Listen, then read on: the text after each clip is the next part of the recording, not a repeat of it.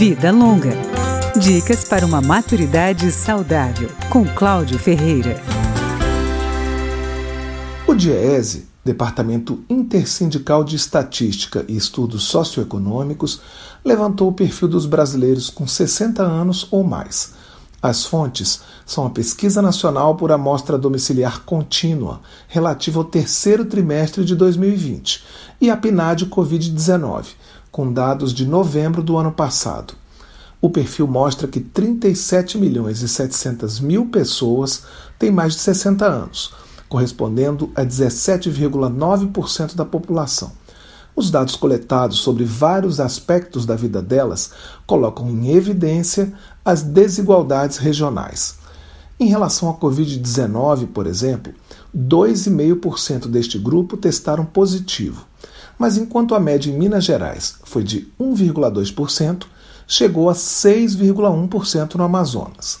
Às vezes, as diferenças são grandes na mesma região. A média de 58% de idosos com comorbidades em todo o Brasil varia de 64% no Acre a 42% no Amazonas. O levantamento aponta que 85% da população com mais de 60 anos vive com outras pessoas.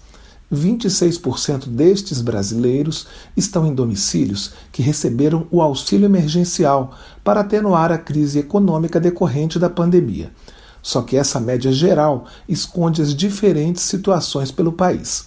Em Santa Catarina, ela cai pela metade, 13%, enquanto que no Amapá ela vai a 54%.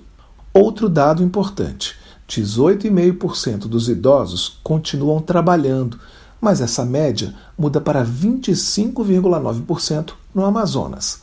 Os números nacionais atestam que 75% da parcela mais velha da população contribuem com pelo menos metade da renda do domicílio. Na Bahia, por exemplo, esse índice chega a 82%. Vida Longa com Cláudio Ferreira.